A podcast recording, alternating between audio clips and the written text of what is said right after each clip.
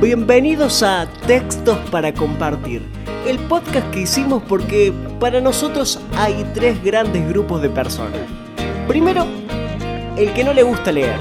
Segundo, los que no saben ni pueden leer. Y tercero, los que no tienen tiempo para leer. En cualquiera de los casos, Textos para Compartir es para vos.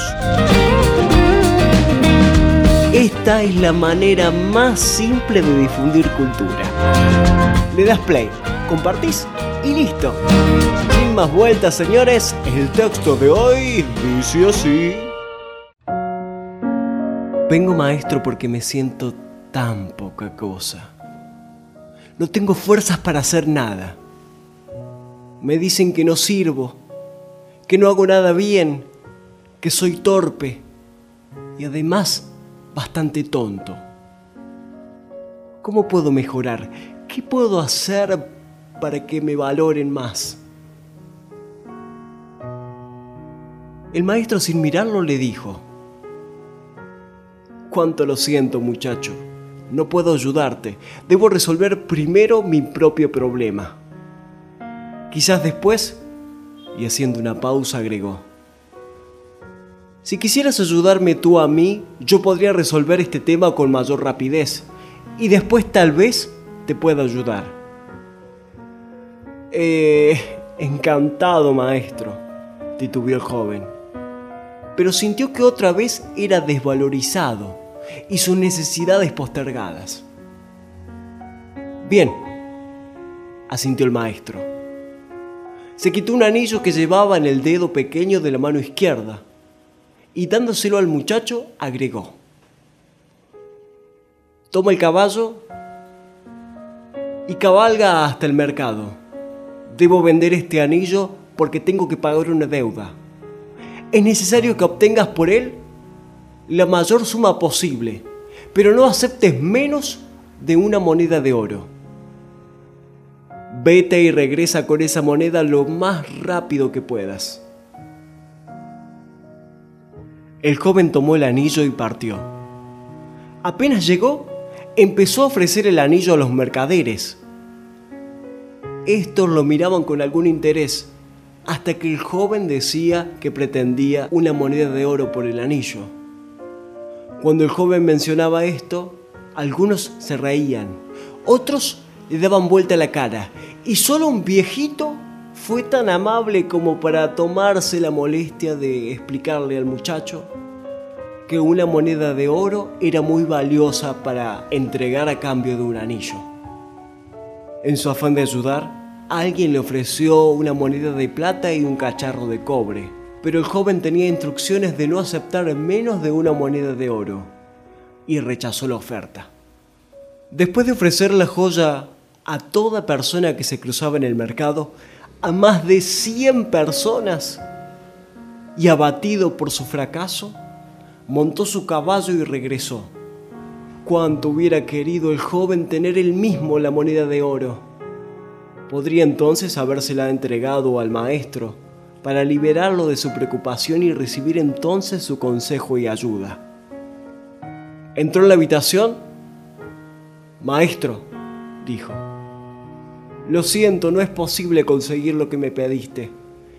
Quizá pudiera conseguir dos o tres monedas de plata, pero no creo que yo pueda engañar a nadie con respecto al verdadero valor del anillo. Qué importante lo que dijiste, joven amigo, contestó sonriente el maestro. Debemos saber primero el verdadero valor del anillo. Vuelve a montar y vete al joyero. ¿Quién mejor que él para saberlo? Dile que quisieras vender el anillo y pregúntale cuánto da por él. Pero no importa lo que te ofrezca, no se lo vendas. Vuelve aquí con ese anillo. El joven volvió a cabalgar. Cuando llegó, el joyero examinó el anillo a la luz del candil. Lo miró con su lupa, lo pesó y luego le dijo, dile al maestro que si quiere venderlo ya, no puedo darle más de 58 monedas de oro por su anillo. ¿58 monedas? exclamó el joven. Sí, replicó el joyero. Yo sé que con tiempo podríamos obtener cerca de 70 monedas, pero no sé si él está apurado para venderlo. El joven corrió emocionado a la casa del maestro para contarle lo sucedido. Cuando llegó, el maestro le dijo, siéntate. Y después de escucharlo, le dijo con voz clara y paciente, tú eres como un anillo, una joya valiosa y única. Y como tal, solo puedes evaluarte verdaderamente al frente de un experto. ¿Qué haces muchacho por la vida pretendiendo que cualquiera descubra tu verdadero valor?